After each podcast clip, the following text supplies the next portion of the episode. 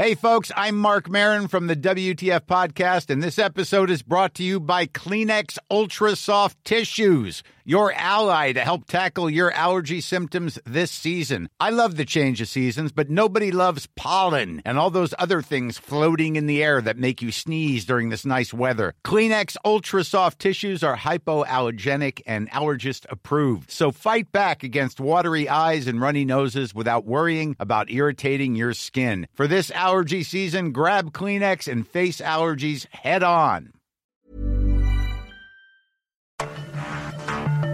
Cada noche, los expertos se reúnen para debatir los temas que hacen historia en una mesa de análisis distinta. Aquí las entrevistas con los personajes y líderes de opinión, junto al análisis profundo de los temas trascendentes. Alfredo Ceja conduce un programa de Frente en Jalisco por el 100.3 de FM. Iniciamos. Hola, ¿qué tal? Muy buenas noches. Bienvenidos a una emisión más de De Frente en Jalisco, aquí en Heraldo Radio Jalisco. Hoy viernes 17 de noviembre quiero agradecer como todos los días en los controles técnicos a Antonio Luna y a Ramón Luna, en la producción y redacción de este espacio a Ricardo Gómez y recordarles nuestro número de WhatsApp para que se comuniquen con nosotros, el 3330 1779 66. El día de hoy vamos a tener aquí en cabina a Ana Lucía Camacho, ella es secretaria de Agricultura y Desarrollo Rural aquí en el gobierno del Estado. También, como cada viernes, vamos a tener esta mesa de análisis con Ociel González y con Sebastián Mier. Les recordamos que nos pueden escuchar en nuestra página de internet heraldodemexico.com.mx, ahí buscar el apartado radio y encontrarán la emisora de Heraldo Radio Guadalajara. También nos pueden escuchar a través de iHeartRadio en el 100.3 de FM. Y les recordamos nuestras redes sociales para que se comuniquen por esta vía. En Twitter, ahora ex, me encuentran como arroba Alfredo R y en Facebook me encuentran como Alfredo Ceja. Y también los invitamos a que sigan nuestra nueva cuenta aquí en el Heraldo Radio Jalisco. Nos encuentran en Twitter como arroba Heraldo Radio GDL. Y pueden escuchar también todas las entrevistas y las mesas de análisis en el podcast de De Frente en Jalisco en cualquiera de las plataformas. La entrevista.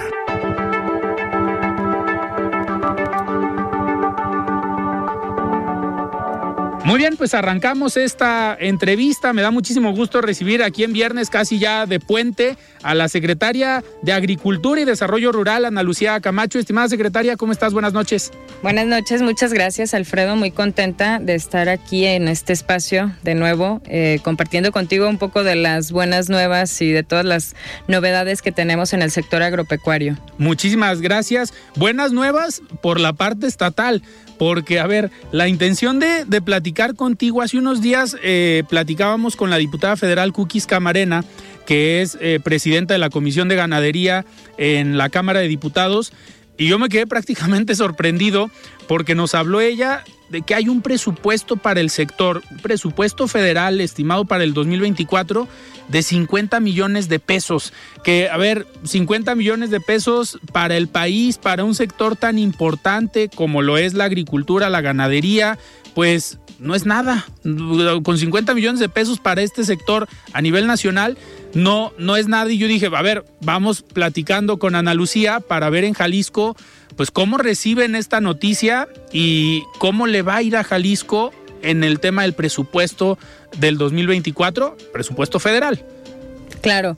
Eh, bueno, la verdad es que este es un presupuesto irrisorio. O sea, creo que de parte del gobierno federal ha hecho falta que le den el valor que tiene el sector agropecuario para la seguridad alimentaria en el país, que le den el valor al trabajo de la gente del campo eh, las reducciones presupuestales no vienen de este año, sino desde el arranque de la administración ha habido recortes presupuestales sumamente importantes, ha habido la extinción de instituciones o dependencias que son fundamentales para el sector agropecuario y esto no ha dejado de pasar y en Jalisco no nos sorprende. En Jalisco desde el primer año nos preparamos para hacer frente a todas esas reducciones y la verdad digo, a pesar que da tristeza que haya reducciones así para un sector tan importante, tan trabajador y que es base también de la economía en nuestras comunidades, en nuestros estados eh, pues lo, lo que es este más importante para nosotros es ver de qué manera vamos a hacer frente a eso, ¿no? O sea, año con año lo hemos vivido y te lo digo así con total claridad. No hemos estado esperando a ver qué recursos nos dan para el campo. El gobernador ha sido sumamente responsable, ha entendido bien la importancia de este sector y desde que arrancamos eh, ha otorgado un presupuesto histórico al campo de Jalisco desde el arranque, insisto, no eh, todos los programas que hemos hecho aquí en Jalisco han sido con presupuesto únicamente estatal. Entonces, pues no nos sorprende, nos da tristeza, pero, pero tenemos con qué enfrentarlo y finalmente yo creo que vamos a cerrar esta administración con muy buenas cuentas para este sector, este, dando la lucha y la batalla con nuestros campesinos, con nuestros productores agrícolas y pecuarios. Porque aparte no es nada más el tema del presupuesto y cuánto va a llegar el próximo año, ¿no? Ahorita hablabas de la desaparición de instituciones, pues esta, esta institución que históricamente fue importante, como era la financiera rural, que no eran recursos que llegaban pues tal vez a través de gobierno del estado, sino que era una institución donde los productores podían ir solicitar créditos a muy bajo costo, eh, supongo que a lo mejor algunos hasta fondo perdido y que los apoyaban para en cualquier sentido desde eh, compra de semilla, compra de fertilizantes o cualquier eh, cualquier cosa que para el productor, y no estamos hablando del gran productor, sino de los productores pequeños, de los que tienen a lo mejor dos, cinco, diez hectáreas y que a lo mejor de eso viven en su comunidad, pues también a esos son a los que se afectó con esta desaparición de, de instituciones como financiera rural. En este sentido, eh, ¿qué está haciendo el gobierno del estado? ¿Qué implementaron desde un inicio para suplir? Y como bien comentas, pues no esperar que hubiera un cambio de política o un, giro en la forma en cómo se iba a apoyar al sector eh, agrícola en Jalisco, sino que desde aquí, con lo que se tiene, empezaron a hacer eh, lo propio. ¿Qué hicieron cuando pues desde el gobierno federal se empezaron a tomar estas decisiones. Así es, yo creo que una de las deudas pendientes y más importantes es en el tema de créditos y financiamiento para nuestros productores. Eh, por las mismas características, a veces es muy complejo para ellos poder acceder a, recursos o tener liquidez. En el gobierno lo que hemos hecho es eh, otorgar apoyos y esos han sido este sin discriminación, con total transparencia. Hemos ayudado a dar liquidez a proyectos que nos eh, son rentables, que son viables financieramente y que nos ayudan a avanzar no solo en términos económicos, sino que nos permiten tener un desarrollo, más competitividad, este, transformar la manera de hacer eh, agricultura y ganadería con mayor tecnología, reduciendo costos, reduciendo mano de obra todos nuestros programas tienen un enfoque que que tiene un impacto en esto y que además son recursos que nosotros otorgamos a fondo perdido, con una pequeña participación del productor. Entonces, esa es la manera en la que nosotros hemos ayudado al campo a tener mayor liquidez. Ok, eh, hace, pues hace unos días prácticamente se terminó la Expo Ganadera, que es un evento propio del sector donde tengo entendido pues es una de las expos más importantes del país donde vienen pues eh, ganaderos o de uniones de ganaderos de diferentes eh, partes del país. En este sentido ustedes también pues es una de las formas no de apoyar a los sectores con este tipo de eventos y que estén acompañados también por gobierno del estado. Sí es uno de los foros más importantes eh, para nuestro sector y es la exposición más importante de todo el país. Ahí se expone una calidad genética impresionante, no solo de nuestros productores de Jalisco, sino de, de todo el país. Eh, con muy buenos números en venta de ganado, este, la transferencia, el, la apertura para que nuestros atos ganaderos se mejoren y tengan mejor, mayor calidad genética, mayores rendimientos.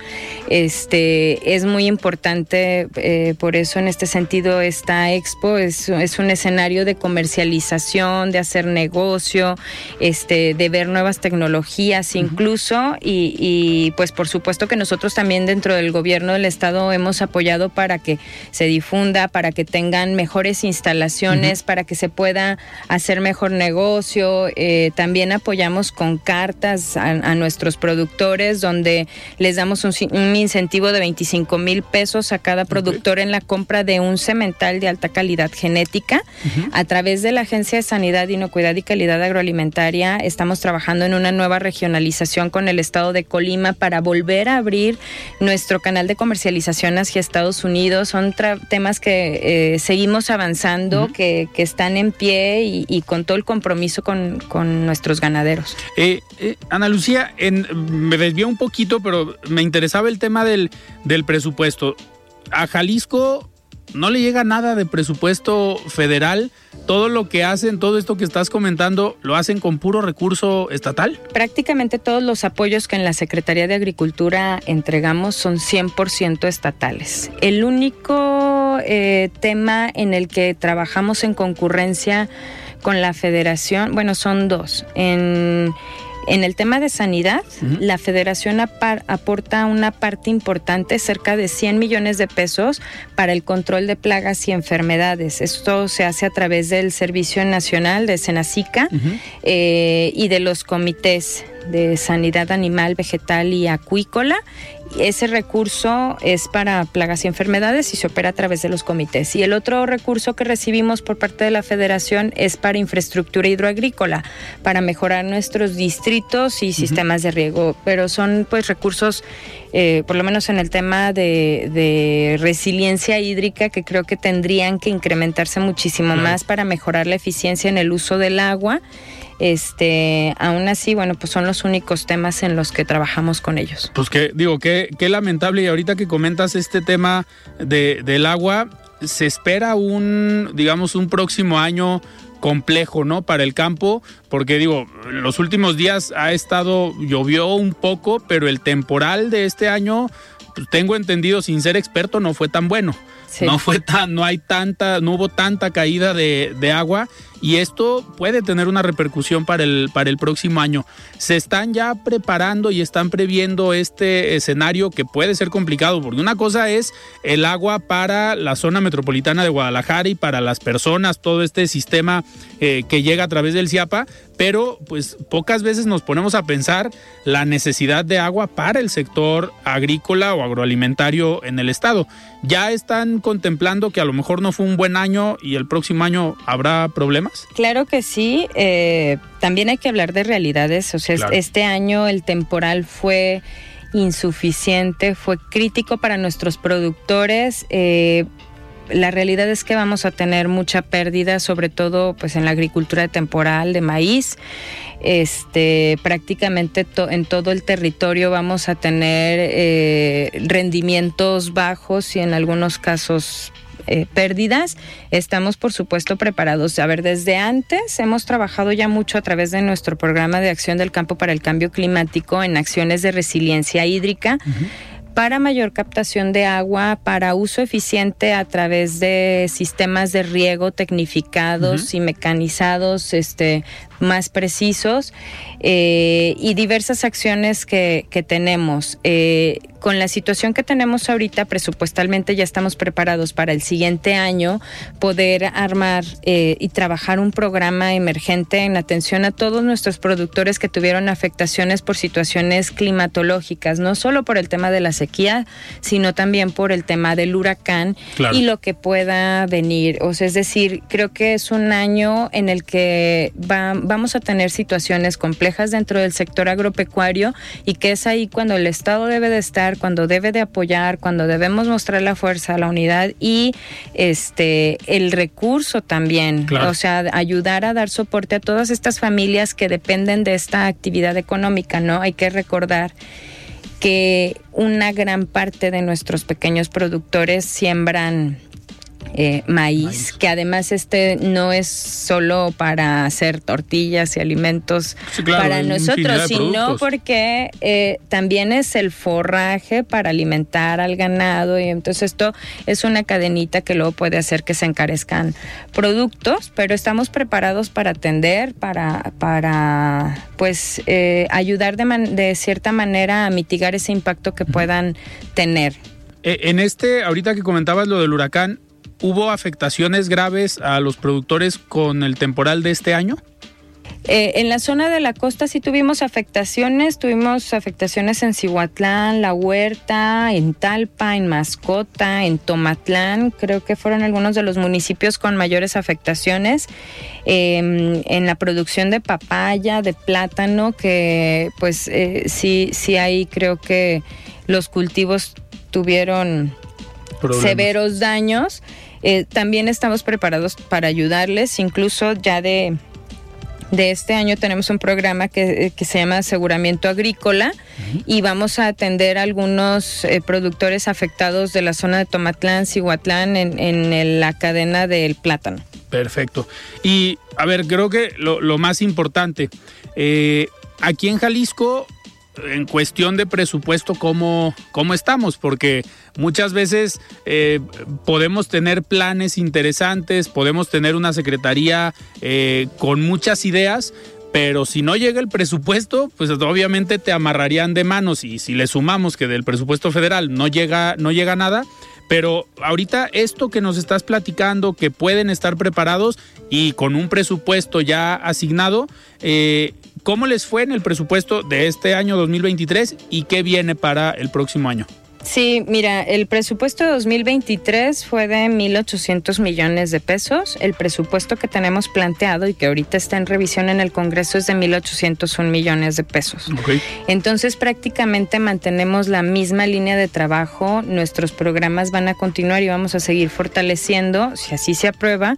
Eh, son aproximadamente 600 millones de pesos los que van directos a apoyos a, a, productores de manera individual este, para nosotros es fundamental. Este año cerramos con 8.319 millones de pesos en suma de lo que se ha presupuestado desde el arranque de esta administración al 2023 y estimamos que vamos a llegar a los 10 mil millones de pesos para cerrar nuestro periodo de, de gobierno. Entonces, la verdad es que digo, nunca es suficiente, siempre necesitamos más, quisiéramos poder apoyar más y, y, creo que además los buenos resultados, este, la buena aplicación o correcta aplicación del presupuesto también nos van aperturando oportunidades para poder ir sumando esfuerzos, más recurso y todo. que se vea reflejado en las familias jaliscienses, ¿no? Yo creo que eso es lo principal para nosotros, que la gente del campo siente el apoyo y que se refleje realmente todos estos programas en beneficio de las familias. Claro. Y otro de los temas que eh, lo hemos platicado aquí, tenemos una mesa de dirigentes empresariales juveniles y del Consejo Agropecuario hemos platicado tanto con Roberto de Alba, con Andrés Canales y con el representante eh, juvenil, eh, Ernesto Coronel, sobre el tema de la inseguridad, que pues sí nos han comentado que aquí en Jalisco han tenido, eh, han tenido afectaciones, pero sobre todo en caminos o en carreteras federales. Sí han hecho como el reconocimiento y decir, a ver, en las carreteras estatales eh, se deben reconocer dos cosas. Uno, la inversión para tener en buen estado las carreteras y segundo, que los problemas de inseguridad lo están teniendo más en las carreteras eh, federales. Pero aparte de esa problemática, a lo mejor en, las carreteras se tiene detectado eh, problemáticas, pues no sé, de extorsiones, cobros de piso con los mismos productores, como lo hemos visto en estados como Michoacán, que si quieren sacar la producción llegan y el mismo crimen organizado le pone pues le pone cuota. Eh, ¿Aquí en Jalisco tenemos o han tenido problemas en ese sentido?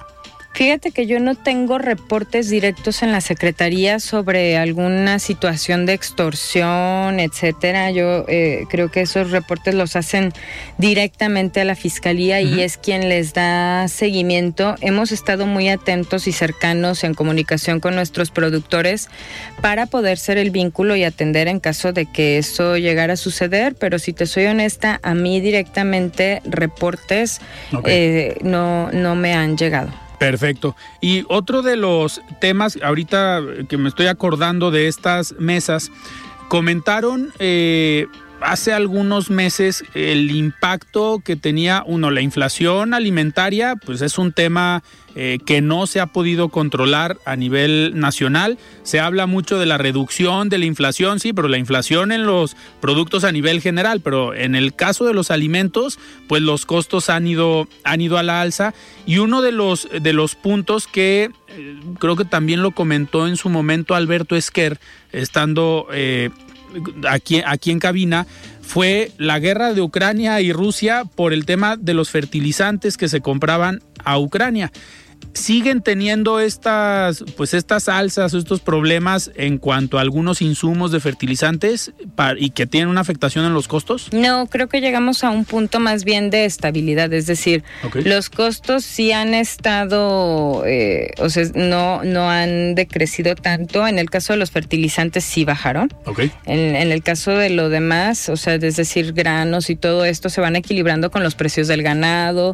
Entonces, ahorita creo que de cierta forma estamos estables, no hemos tenido una mayor afectación como en aquel momento que con el tema de la guerra de Rusia y Ucrania sí fue un bombazo y sí nos incrementó de golpe y pues tarda un tiempo en dar estabilidad económica a los demás productos, pero ahorita eh, estamos bien. En algún momento, el año, este año o a inicios de, teníamos eh, una situación con el tema de los berries, el aguacate por el precio del dólar. También en este momento ya estamos un poco más estabilizados, este, ya se, se logró, digamos, generar equilibrios y pues ahí va fluyendo todo, ¿no? Es parte del acomodo de mercados. Es, esto para que, para que lo entiendan los radioescuchas, el, el precio del dólar tiene una afectación para los exportadores. Porque al final, si vendes una tonelada de aguacate, luego desconozco el precio, pero si te dicen, a ver, una tonelada sale eh, 10 mil dólares, pues a la hora que te pagan 10 mil dólares, pues no es lo mismo que el dólar esté a 17.50 a que esté a 24 pesos. Y hay una pérdida y en Estados Unidos te la siguen pagando en 10 mil dólares. Entonces, en ese sentido, sí hay mucha afectación para los productores, digo, a pesar de que ya se puedan estabilizar, pero sí hay un impacto, Creo que ahorita estamos ya, insisto, estabilizados con un mercado ya más, este organizado o adaptado a la condición. Este, hace poco sí habíamos tenido, o sea, a inicios de año posiblemente todo esto sí fue una situación que descontroló un poco, pero ahorita estamos bien, ¿no? Yo, yo sí creo que el siguiente año va a estar complejo para el sector agropecuario, este, pero pues estamos preparados. Perfecto. Ana Lucía, yo te agradezco que hayas estado hoy aquí en De Frente en Jalisco y te vamos a invitar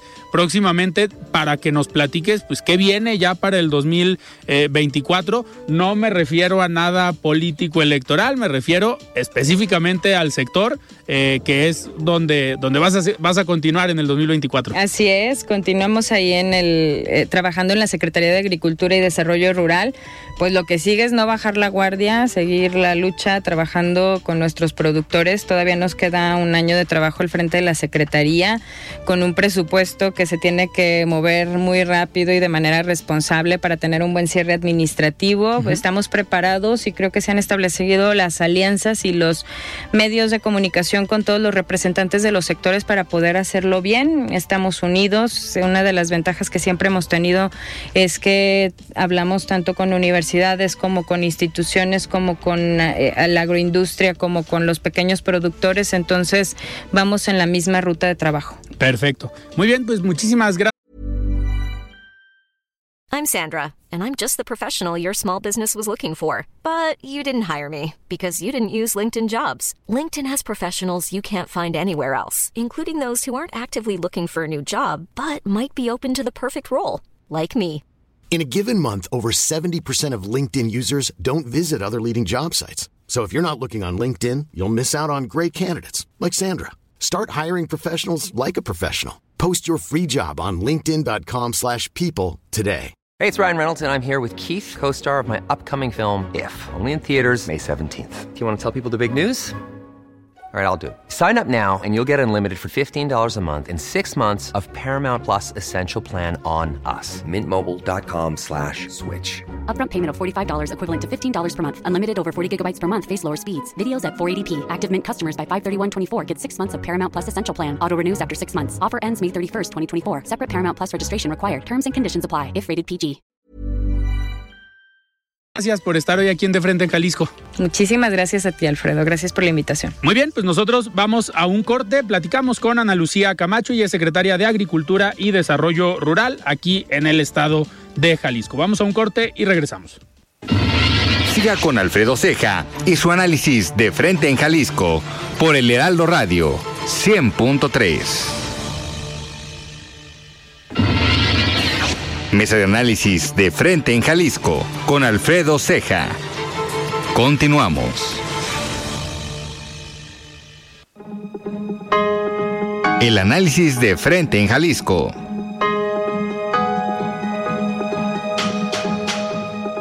Muy bien, estamos de regreso aquí en De Frente en Jalisco y arrancamos esta mesa de los viernes con Sebastián Mier y con Ociel González. Estimado Sebastián, ¿cómo estás? Buenas noches.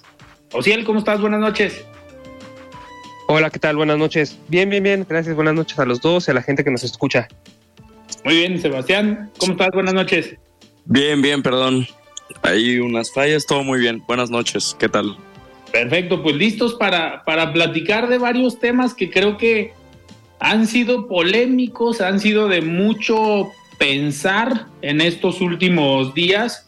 Eh, me gustaría arrancar con este, con este tema que es la, renuncia primero del ministro, exministro Arturo Saldívar, eh, que ya en otros programas lo habíamos platicado sobre el, digamos, la postura que había tomado el ministro Saldívar, muy, muy alineado a las decisiones del presidente, en algunas de ellas bastante polémicas, pero en esta, en esta ocasión renunciar un año antes a, a, que termine su mandato, su periodo, perdón, por 15 años, que son electos todos los ministros, eh, para irse a un proyecto político, pues eh, comentábamos la semana pasada que si no era pues de meritar un poco al Poder Judicial, a la Suprema Corte de Justicia de la Nación, pero ya verlo eh, concretado eh, con la renuncia que la acepta el presidente de la República, la ratifica el Senado de la República. Eh, Sebastián, ¿cómo, ¿cómo deja parado al Poder Judicial, a la Suprema Corte, la decisión de, en este sentido, de Arturo Saldívar? ¿Crees que es nada más una decisión personal o crees que se muestra débil el Poder Judicial de nuestro país? Yo creo que más que débil, muestra que el Poder Judicial, lamentablemente, se ha hecho cada vez más político. Y no debería de ser así. La razón de ser del, del, Poder Judicial está en defender la Constitución, ¿no? Para algo son 11 los ministros, para que el poder no recaiga en una sola persona. Y es bueno tener contrapesos en una, en una república. Ahora, con la terna que manda el presidente, pues bueno, notamos una clara cercanía de las tres opciones que manda con Morena, ¿no? Lo que quiere el presidente es un poder judicial abnegado, es un poder judicial sumiso, un poder judicial que esté pues siguiendo el discurso que él manda desde el Ejecutivo. Y sinceramente, lo que hemos visto ha sido todo lo contrario, un poder judicial que pues funciona como una fuerza opositora porque él la cataloga así. Lo que realmente hace el Poder Judicial es defender la Constitución, así de simple. Eh, ahora, si, si nos centramos en el caso de Arturo Saldívar, lo que más me llamaría la atención es el hecho de que no compareció, la verdad. Uh -huh. eh, no comparece y, y no explica estas causas graves que en la Constitución marca para, para la renuncia si un ministro se quiere ir, tiene que ser por una causa grave. Pues bueno, los senadores hicieron pues las maromas que ya están acostumbrados a hacer para tratar de sacar esa causa grave de, Arturo Saldívar cuando realmente como bien lo decías, pues no existe, es político, se va meramente por razones políticas y pues sí, podríamos decir que desvirtúa un poco al Poder Judicial, un poco más de lo que ya lo había estado haciendo. Claro, y ahorita lo que comenta Sebastián, esta parte de eh, las problemáticas que ha enfrentado el Poder Judicial, digo, se dio un giro en las últimas, en los últimos meses, o principalmente desde que se da el cambio en la presidencia, cuando se da que no pueden aplazar la presidencia de Arturo Saldívar y todo este proceso polémico de Yasmín Esquivel, de la tesis que era la propuesta para que presidiera la Corte eh, por parte del Ejecutivo, eh, pues llega la ministra Norma Lucía Piña, una ministra eh, pues no propuesta por Andrés Manuel, propuesta por Enrique Peña Nieto, pero no cercana a Enrique Peña Nieto, que ahorita que analicemos el tema de los nombramientos, pues si bien los ministros tienen que ser propuestos en una terna por los presidentes en turno, pues eh, lo que se debe privilegiar en un proceso como tal eh, es la experiencia, la trayectoria judicial, la carrera dentro del Poder Judicial, que es algo que sí tiene la ministra Norma Lucía Piña, no es una amiga eh, conocida o militante del PRI y que por eso la haya propuesto Enrique Peña Nieto, pero creo que desde ahí se empezaba a notar esta mano que trataba de meter el Ejecutivo en el Poder eh, Judicial, en el tratar de impulsar a Yasmín Esquivel como presidenta de la Corte, pues desde ahí veíamos, no sé si compartas este, este punto de vista, o si él, pues desde ahí veíamos el interés del el presidente y del Ejecutivo de tener pues influencia en el Poder Judicial y principalmente en la Suprema Corte de Justicia de la Nación a través de la presidencia de la Corte. No sé qué opines, Ociel. Sí, y justo es lo que decíamos, me parece la semana pasada, antepasada que hablábamos de este tema, que fue precisamente eso, ¿no? Que el presidente quiere tomar las decisiones pues desde, desde su oficina en Palacio Nacional y quiere abarcar todos los poderes de, de la Unión o del país, pues si bien ya tiene mayoría en el Congreso y en el Senado también, y ahora quería hacer eso mismo con Arturo Saldívar y luego con, con Esquivel, con la ministra Esquivel, y, y ahora parece que con, con esta nueva terna quiere hacer lo mismo, al menos en su último año que le queda y preparando quizá el terreno para, para Claudia Sheinbaum, eh, porque todas las, las tres eh, que propuso son militantes de Morena, las tres, y las tres trabajaron cercanos con el presidente, incluso hay una que es la, la hermana del jefe de, jefe de gobierno actual de la Ciudad de México, de Martí Batres. Entonces, me parece que esto no es o algo otra, otro hecho más claro, otra acción más clara de que el presidente quiere tener control y quiere tener, quiere meter mano en todos los poderes de la Unión.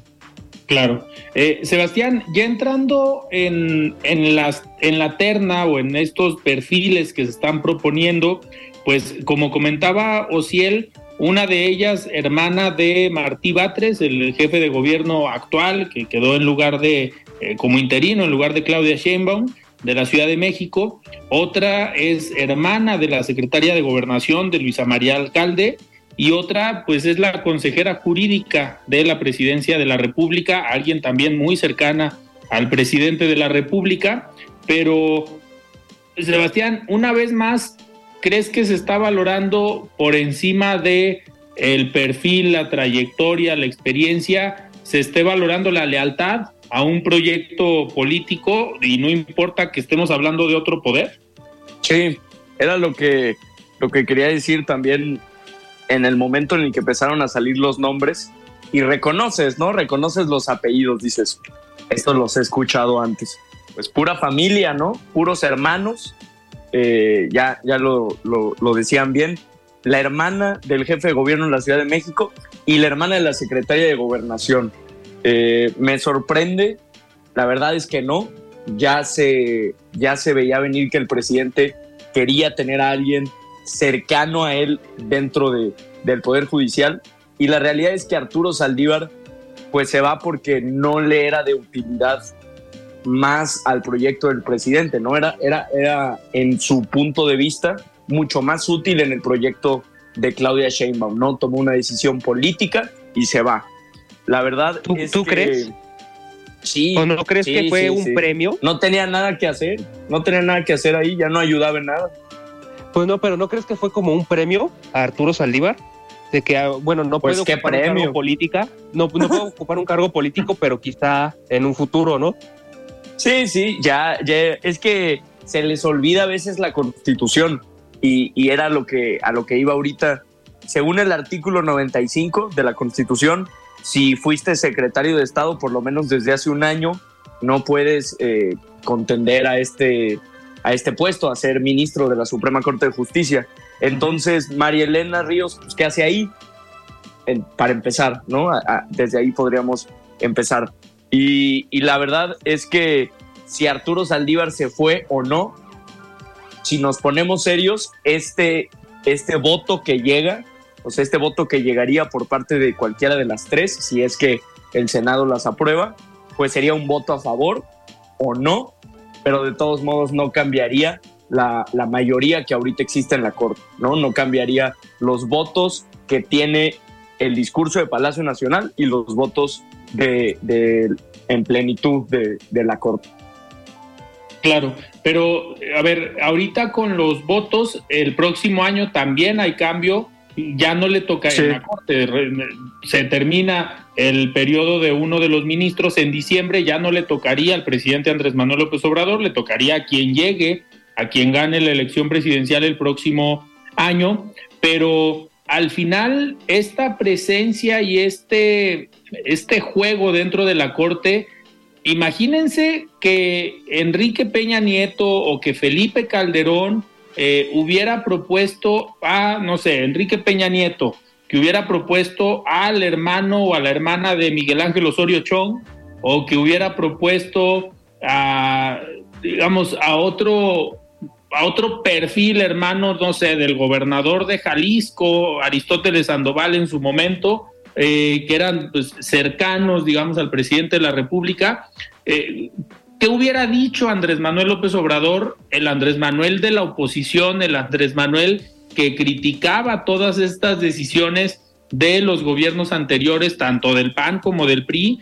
Imagínense qué hubiera dicho Andrés Manuel López Obrador si en su momento, en el caso, por ejemplo, del ministro Eduardo Medina Mora, pues fue muy criticado porque fue parte del gabinete con Felipe Calderón, después fue embajador en el gobierno de Peña, pero ¿qué hubiera pasado si Peña o Calderón hubieran propuesto lo que hoy está proponiendo Andrés Manuel? No sé, Ociel, Sebastián, ¿qué, ¿qué creen que hubiera dicho el Andrés Manuel de aquellos tiempos? No, Andrés Manuel, el, pre- el presidente de aquellos tiempos hubiera sido candidato, ¿no? Para empezar, hubiera sido, hubiera dicho su discurso de candidato, ese que siempre le conocimos y que siempre era, que criticaba todo lo que hacían todos los gobiernos, todo lo que hacían los anteriores gobiernos estaba mal. Entonces, eso hubiera tomado su papel de candidato y hubiera Se tenido... razón, vuelve loco. Se vuelve loco. Así. Porque en realidad hacer esto que hizo, proponer una terna que está relacionada con su, o sea, que tiene relaciones familiares con personajes cercanos a él, está mal. Está mal porque está, está atentando contra la imparcialidad de la corte. Y, este, y hubiera, si lo hubiera dicho de candidato hubiera estado bien. Y ahora que lo hace de presidente parece que se le olvidaron sus principios. Y ya es, ya es el punto del, del descaro, ¿no? Ya hasta lo defienden, dice, pues sí, sí son cercanos a nosotros, al movimiento y todo, pero pues de todos modos los vamos a evaluar y vamos a ver qué onda. pues. O sea, ya, Pero- ya no hay ni vergüenza. Y, y aparte, a ver, eh, ahorita está proponiendo una terna. En el Senado podrán elegir alguno, pero si no se logra la mayoría, si no se logran los consensos, el presidente tendría que mandar una segunda terna y ya no, es la primera vez que lo hace. Eh, estaría tal vez proponiendo la misma terna para que vuelva a pasar, eh, que el Senado no apruebe, no acepte ninguno de los perfiles y ya en una tercera, digamos, en una tercera vía, pues el presidente tiene la facultad de elegir a- y nombrar a quien, a quien él decida después de que dos veces el Senado eche para atrás alguna terna. ¿Creen que esté pensando ese escenario el presidente y por eso sea tan eh, insistente o tan eh, en esta jugada de retar al Senado de la República No sé, eh, Sebastián, ¿qué opinas? ¿Crees que sí ese, esa sea la jugada y la apuesta del presidente? Que le echen para atrás dos veces las ternas y tener la facultad de nombrar a la próxima ministra? Lo bueno, sí, claro. Tiene la oportunidad de... Eh, la, la ventaja de este presidente es que tiene la oportunidad de jugar de la forma que él quiera. Realmente con, un, con un Congreso, con las dos cámaras en mayoría y aparte haciendo todo lo que dicen, ¿no? O sea, porque todo lo que manda el presidente pasa así sin, sin cambiarle nada. Entonces, claro que tiene la oportunidad de maniobrar con esa intención. Lo, lo que pensaba ahorita ya como, como una reflexión para no seguir dándole vueltas al asunto del Poder Judicial, que a final de cuentas estamos haciendo lo que el presidente quiere, hablando del Poder Judicial como un tema político, cuando en su síntesis, en, en, lo que realmente es el Poder Judicial, no tiene nada que ver con eso. Pero ahora la conversación se está llevando a si los ministros deberían de ser electos o no, en vez de si los ministros defienden los artículos como deberían defender o defienden la Constitución como deberían de defenderla, ¿no? Eh, se desvió completamente y se desvalorizó este tema y, y, yo creo que se desvalorizó y lo, y lo más peligroso sería que se desvaloriza la figura de un ministro, la importancia del Poder Judicial y el peligro en el que el presidente decisivamente decide ponerlo, ¿no? Claro. Oigan, y a ver, cambiando un poquito de, tema, eh, algo que ha caracterizado al presidente de la República es que pues no le gusta asistir a ciertas eh, visitas, giras internacionales, no ha sido una característica de esta administración, han sido contadas las ocasiones en las que ha asistido a Estados Unidos o alguna gira eh, en, los últimos meses. Y pues se dio esta cumbre eh, donde se vuelve a generar eh, polémica por las diferencias que existen con la presidenta de Perú. Y pues que el presidente en un primer momento dijo yo no voy a asistir a, pues, bueno, más bien, sí voy a asistir, pero no me voy a tomar la foto, no voy a caer en el juego porque sigue con la idea de re, no reconocer a la presidenta eh, de Brasil. Eh, Sebastián Ociel, ¿creen que eh, ese sea el papel de un jefe de Estado? ¿Creen que eh, se pueda jugar con la diplomacia mexicana, con la representación del país en una cumbre, en una reunión de jefes de Estado y decir, no, yo, lo, importante de esta visita es que yo no voy a tomarme la foto con la presidenta de Perú, a quien por cierto, pues no le quiso entregar eh, la, la no, no le quiso entregar la, pues la presidencia de esta alianza. ¿Cómo, cómo ven este, pues cómo ven este tema? Sí, este problema, este problema diplomático se viene arrastrando desde, desde el golpe de estado que intentó Pedro Castillo, ¿no? Del ah. año pasado, el año pasado en 2022. Y sí, o sea, precisamente Andrés Manuel, pues ese ha sido su papel, o sea, de bravucón, de decir que lo que, lo que él hace está bien y lo, lo importante pero si lo llevamos ya a un contexto internacional, ya en una cumbre como la que se va, la que se está celebrando en San Francisco, pues habla de, de la pobreza diplomática, ¿no? Del presidente y de la poca capacidad que tiene para, para resolver conflictos, porque parece que está, o sea, que es una pelea de niños o de adolescentes, Así es decir, de que no se quiere tomar la foto y que no la quiere ver. O sea, ese, ese tipo de cosas, pues no, ya están o sea, se sonará muy vulgar quizá, pero ya están grandes para estar haciendo esas cosas. El sí. presidente ya está grande para estar así, actuando así. Y pensé, que te ibas a, pensé que te ibas a ir más vulgar.